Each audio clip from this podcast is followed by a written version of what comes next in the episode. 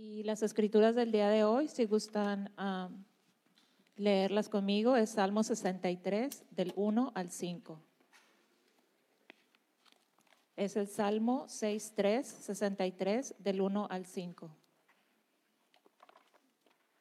Oh Dios, tú eres mi Dios, yo te busco intensamente. Mi alma tiene sed de ti, todo mi ser te anhela cual tierra seca, extenuada y sedienta.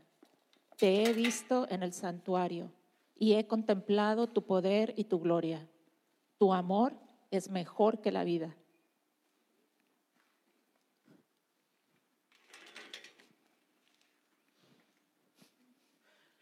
Por eso mis labios te alabarán. Te bendeciré mientras viva y alcanzando mis manos te invocaré. Mi alma quedará satisfecha como de un suculento banquete, y con labios jubilosos te alabará mi boca. Esta es la palabra de Dios para el pueblo de Dios. Amén. Acompáñenme en oración. Señor, te damos gracias. Muchas gracias por permitirnos venir hoy aquí a tu santuario, adorarte, a alabarte, a glorificarte y a escuchar tu palabra. Te pido, Señor, que, que no sea yo, sino seas tú el que hable a través mío. Que si hay algo que yo haya preparado y vaya a decir que no esté acorde con el mensaje que tú tienes para tu iglesia en el día de hoy, lo quites y lo elimines, Señor. Y si hay algo que no haya preparado, pero que tu iglesia deba escuchar, muéstramelo, Señor. Te pedimos todo esto en el nombre de tu adorado Hijo, nuestro Señor Jesucristo. Amén. Buenos días, ¿cómo están? Bueno, para aquellos que no saben quién soy yo, yo soy Ana Vargas, la esposa del el pastor Darío, quien está regresando de Cuba en el día de hoy, después de una semana de estudios allá en, en La Habana. Y eh, hoy estamos continuando con nuestras series. Esto es lo que yo sé. Yo sé que Dios me ama y la alabanza me lo dice, la adoración me lo dice. Y es lo que vamos a estar estudiando y por eso escogimos en el día de hoy el Salmo 63 del Rey David. Pero antes de empezar con el mensaje del día de hoy, yo les traigo una serie de preguntas y los voy a invitar a que vamos a cerrar los ojos y vamos a contestar en nuestro corazón a cada una de estas preguntas. Pero no vamos a contestar como cuando contestamos esos test de personalidad, contestando lo que yo quisiera que yo fuera, ¿cierto? O yo quisiera, esta es la, la respuesta correcta y esto es lo que yo voy a contestar. No vamos a contestar con sinceridad desde nuestro corazón a estas preguntas que yo les traigo basadas en el Salmo 63. Así que vamos a cerrar los ojos todos y vamos a hacer este ejercicio. La primera pregunta es, ¿buscas intensamente a Dios?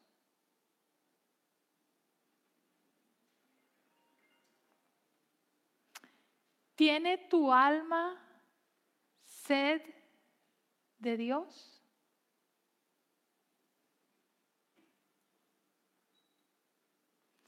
Tu alma anhela a Dios como tierra seca, extenuada y sedienta.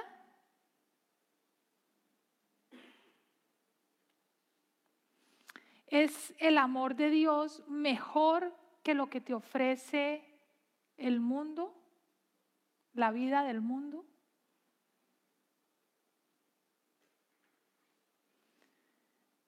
¿Queda tu alma satisfecha con Dios, solo con Dios, como en, después de haber comido en un gran banquete suculento? Bueno, ya podemos abrir los ojos. Las respuestas a estas preguntas pudieran haber sido sí, no, o sí y no, ¿cierto? Algunas sí, algunas no.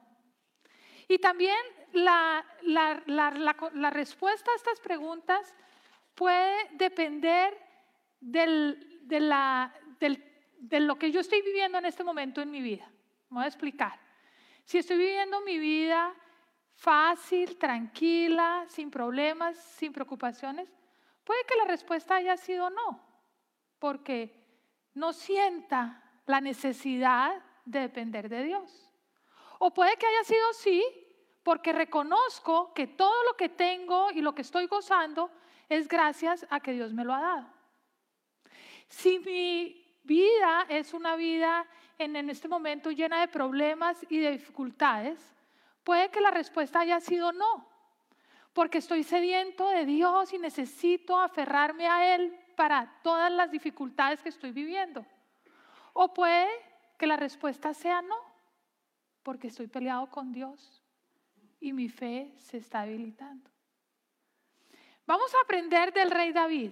Vamos a aprender de ese deseo intenso que él siente. Vamos a volver a, leer los primeros versículos del, del Salmo. Y sigan conmigo acá. Dice, el rey David dice, oh Dios, tú eres mi Dios, te busco intensamente, mi alma tiene sed de ti todo mi ser te anhela cual tierra seca, extenuada y sediente. ¿Cuándo fue la última vez que tú anhelaste estar con alguien? ¿Cuándo fue la última vez que tú anhelaste el poder estar con esa persona y decirle, poderle decir y tener una conversación con ella? ¿Cuándo fue la última vez que tú anhelaste poderle coger la mano a un ser querido y estar con él? De pronto tus padres que están en otro país, tu hijo, tu hija que está en otra ciudad, de pronto un ser querido que ha fallecido. ¿Cuándo fue esa última vez que tú anhelaste con todo tu ser poder estar con esa persona? Ese es el sentimiento que David tiene acá con Dios. Él anhela con todo su ser estar con Dios. Él está sediento de estar con Dios. Es un anhelo activo. Fíjense cuenta que no es algo pasivo. Ay, sí, yo anhelo a Dios. No, Él está buscándolo sedientamente. Es más, Él dice como tierra seca que necesita el agua. Él hace esa analogía con la tierra que está seca.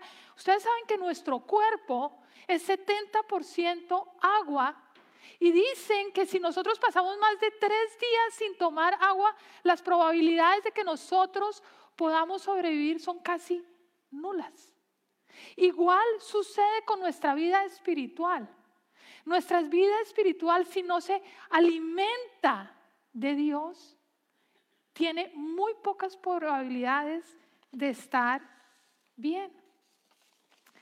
David continúa diciéndonos en este salmo, y este, este es esta parte acá es bien importante, porque él dice, te he visto en el santuario y he contemplado tu poder y tu gloria. Tu amor es mejor que la vida, por eso mis labios te alabarán. David ha contemplado el poder y la gloria de Dios. Por un momento, hagamos una pausa y pensemos en quién es nuestro Dios. El creador del cielo, de la tierra, de todo lo que existe absolutamente todo, tú y yo. Y Él lo creó de la nada, porque Él no es un creador de creadores, Él es, nosotros somos creadores de creadores, nosotros creamos a partir de otras cosas que ya están creadas, pero Él no, Él creó todo de la nada. Y adicionalmente a eso, además de lo que Él es, imagínense este Dios todopoderoso que nuestra mente no alcanza a comprender, escoge mandar a su único hijo. ¿Para qué? Para que muera por ti y por mí. Para poder restablecer esa relación que estaba rota a partir del pecado original.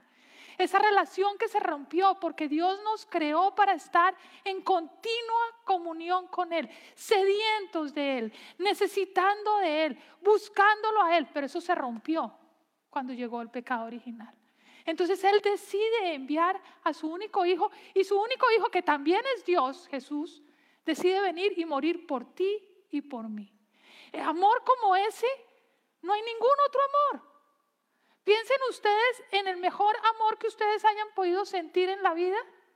Mejor que eso es el amor de Dios. No hay nada que supere el amor de Dios. Y eso es lo que entendió David. Y es por eso que él escribe este salmo, para que nosotros recordemos y entendamos en nuestro gran ser que no hay nada mejor que el amor que Dios y que no importa el momento que estemos sufriendo o pasando, el amor de Dios es suficiente y es mejor y por eso toda la honra y la gloria va a Él. Sin embargo, como ya les dije, desde el principio que llegó el pecado original, eso se rompió. Jesús vino a redimirlo y a rompernos, a, devolvernos esa relación que estaba rota.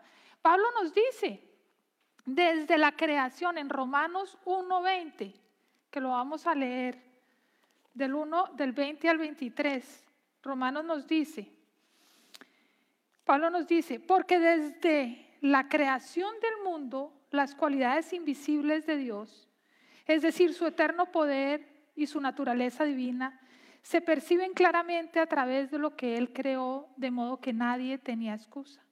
A pesar de haber conocido a Dios, no lo glorificaron como Dios, ni le dieron gracias, sino se extraviaron a sus inútiles razonamientos y se les oscureció su insensato corazón, porque afirmaban ser sabios. Se volvieron necios y cambiaron la gloria del Dios inmortal por imágenes que eran réplicas del hombre mortal, de las aves, de los cuadrúpedos y de los reptiles. Y eso lo vemos en toda la historia de la Biblia en el pueblo de Israel. Historia después de historia, después de historia, rey después de rey, después de rey, donde que hacían adorar a los dioses paganos de la época, ¿cierto? adoraban a Baal, hacían el ternero lleno de, de, oro para adorarlo, en vez de al Dios que los había rescatado de Israel. Y lo venimos haciendo ahora nosotros, con los dioses modernos. ¿A quién adoramos? Adoramos al Dios del dinero, al Dios del poder, al Dios de la fama, al Dios de la belleza, al Dios de nuestros hijos, al Dios de nuestra familia y podemos nombrar uno y otros dioses que han ido ocupando el lugar de Dios en nuestro corazón. Dios nos dice claramente en Éxodo 23, no tengas otros dioses, además que a mí. Y, y yo me puse a pensar, ¿cuántas veces nosotros anhelamos más los dioses o ni siquiera más, sino anhelamos los dioses del mundo en vez de anhelar a Dios. Y me puse a, cuando estaba preparando este sermón a preguntar, ¿por qué? ¿Qué es esto? ¿Qué es lo que, qué es lo que pasa? Y yo, llego a la conclusión de que nos hemos acostumbrado a comer en la mesa del mundo. Y cuando llega el momento de comer la comida de Dios, estamos llenos. Es como cuando uno va a un rodicio.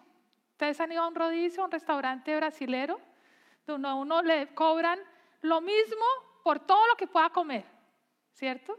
Y uno entra y lo primero que te dice el mesero que es, la barra de ensaladas está abierta, ¿cierto? Y la barra de ensaladas tiene una cantidad de jamones y de quesos y de cosas deliciosas. Y uno, claro, llega con hambre y ¿qué hace? Va y se sirve la barra de ensaladas y se llena. Y cuando empiezan a pasar la carne, ¿qué pasa? Te comes tres pedazos y ya no pudiste comer más, ¿cierto? Igual nos pasa en la vida espiritual. Nos llenamos de todas las cosas que nos ofrece el mundo y no nos queda espacio para lo que realmente nos va a satisfacer y no va a dejar que nos dé hambre después. Como cuando yo estaba cocinando, yo me acuerdo los niños chiquitos, ya están grandes, pero chiquitos, y yo cocinaba y estaba por terminar la comida y ellos entraban a la alacena a sacar un paquete de papas fritas. No te comas el paquete de papas fritas que no te va a alimentar. Pero igual se lo comían, quedaban llenos, se servía la comida, no se la comían, pero a la media hora estaban con hambre ¿Por qué? Porque esa comida no alimenta. Esa comida te deja mal. Yo diría que esa comida ni siquiera te llena, esa comida te deja indigesto, te deja constipado espiritualmente, que no te permite alimentarte y apreciar y glorificar a Dios. Y claro, yo creo que ustedes deben estar diciendo, bueno, pero Ani, eso eh, es muy fácil para el rey David hacerlo y decirlo, ¿cierto? Porque pues el rey David era, el Dios, era un rey al fin y al cabo. Y te voy a contar un poquito la historia del rey David, para que veas cómo el rey David se asemeja a ti y a mí. Y te voy a contar algo que me choqueó y es cuando él escribe este salmo de alabanza a Dios. El rey David, si ustedes saben, él era un pastor. Y cuando lo ungieron para ser rey, pasaron 15 años antes de que él pudiera tomar el trono. Tuvo que estar 15 años por esa gran promesa. Estuvo con muchas presiones, al igual que tú y que yo. Imagínense liderar al pueblo de Israel y todas las batallas que tuvo que liderar y que tuvo que ganar y que hacer. El rey David adicionalmente tuvo que esconderse por su vida, porque el rey Saúl y su hijo Absalón lo trataron de matar. Tuvo rebeldía en contra de su, de su, de su reinado, cuando su hijo Absalón trató de tomar el, reinado y ser el rey. Adicionalmente, pecó, como pecamos tú y como, pecamos, como peco yo. El rey David tuvo relaciones extramatrimoniales. No estoy diciendo que ustedes tengan ese pecado, no, no, no, no, no. Pero el rey David, su pecado fue, o uno de sus pecados fue tener relaciones extramatrimoniales con Betsabé. Y no parando ahí, trató de tapar su pecado con otro pecado, mandando matar al esposo de Betsabé. Así que su hijo, primero con Betsabé, muere a los siete días de haber nacido. Como ustedes se pueden dar cuenta, el rey David tuvo muchas subidas y muchas bajadas. Tuvo una vida con muchos donde estaba bien, caía y se levantaba. ¿Y ustedes saben cuándo él escribe este salmo? Él escribe este salmo cuando él estaba en refugio en Judea porque su hijo Absalón estaba tratando de quitarle el reinado y matarlo. Y yo me pregunto, si nosotros estábamos, estuviéramos en esa situación, ¿cuál sería el salmo que escribiríamos? Escribíamos, Señor, te anhelo con toda mi alma, el amor tuyo es mejor que la vida. O escribiríamos algo como, Señor, ¿por qué dejas que esto pase si tú eres todopoderoso? devuélveme mi reinado. Mira que mi hijo me lo está queriendo quitar. Pero no, David no, porque él sabía que el amor de Dios era más que todo lo que él pudiera tener. El amor de Dios era lo que lo satisfacía, no su reinado, era el amor de Dios. Y no vayan a creer que como muchas veces leemos la Biblia y cogemos unos versículos y los acomodamos para lo que nosotros queremos que nos diga. Voy a leerles el resto del Salmo 63. Sigue diciendo en el Salmo, en el verso 6, en mi lecho me acuerdo de ti, pienso en ti toda la noche, todo el tiempo. A la sombra de tus alas cantaré porque tú eres mi ayuda. Le canta Dios, Él sabe quién es su gran Dios. Mi alma se aferra a ti, tu mano derecha me sostiene. ¿Sabe quién es el que lo sostiene? Los que buscan mi muerte serán destruidos, bajarán las profundidades de la tierra, serán entregados a la espada y acabarán devorados por los chacales. El rey se regocijará en Dios.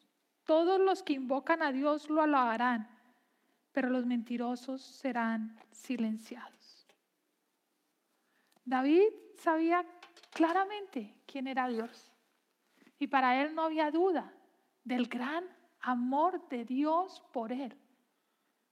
¿Y por qué es tan importante alimentarnos espiritualmente? Ustedes van a decir. Es volviendo al ejemplo de la comida. Es como cuando tú estás enfermo. Si tú no tienes las vitaminas y los minerales necesarios, no vas a poder combatir la enfermedad. Lo dicen los doctores que practican medicina y los doctores que practican la medicina natural. Eso es, algo que la ciencia lo ha probado. Igual es nuestra vida espiritual. Si nosotros no estamos fortalecidos espiritualmente, es muy difícil que podamos vencer la tentación y que estemos firmes cuando lleguen las pruebas difíciles. Así que David sabía y buscaba intensamente a Dios. Ustedes saben cuántas veces una persona toca el teléfono al día? ¿Alguien sabe? ¿Alguien se medio imagina? 2.600 veces al día. Y ese es el promedio bajo. Todo el tiempo estamos bombardeados con información. Y la tenemos en la palma de la mano. La pregunta que yo te hago es esa información que te está llegando, es la información que alimenta tu alma para que estés fuerte espiritualmente o es la información que te tiene indigestado y constipado espiritualmente? Indigestado. Yo te invito a que invite a que a que examines tu vida, así como hicimos al principio esas preguntas, ¿cierto? Esas preguntas. Y esas preguntas que yo hice fueron simplemente, cuando yo leí ese salmo, yo dije, wow, me pregunto si yo desde mi corazón puedo decir esto que, que David está diciendo acá.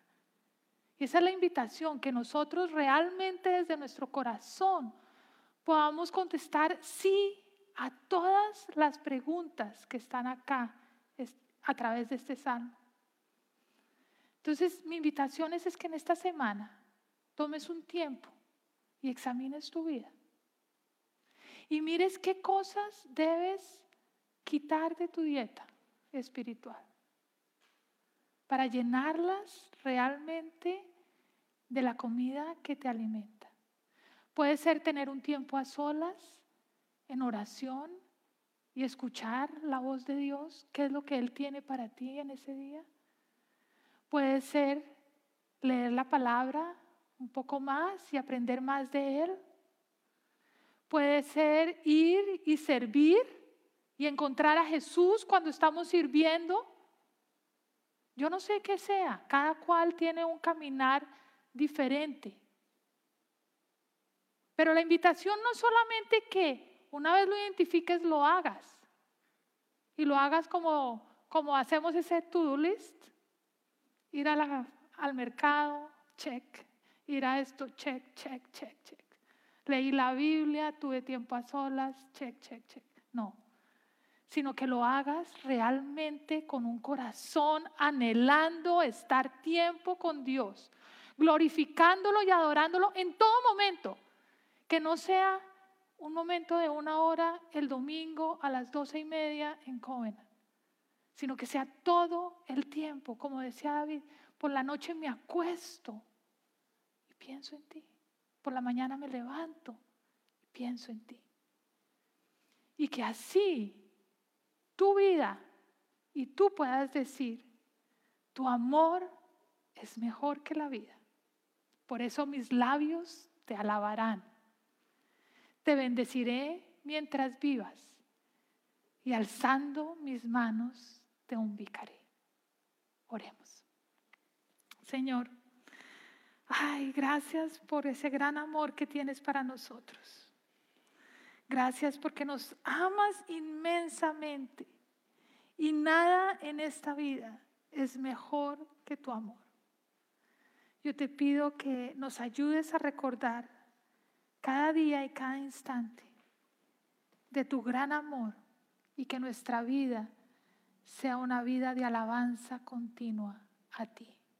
En el nombre tuyo, Señor Jesús, oramos. Amén.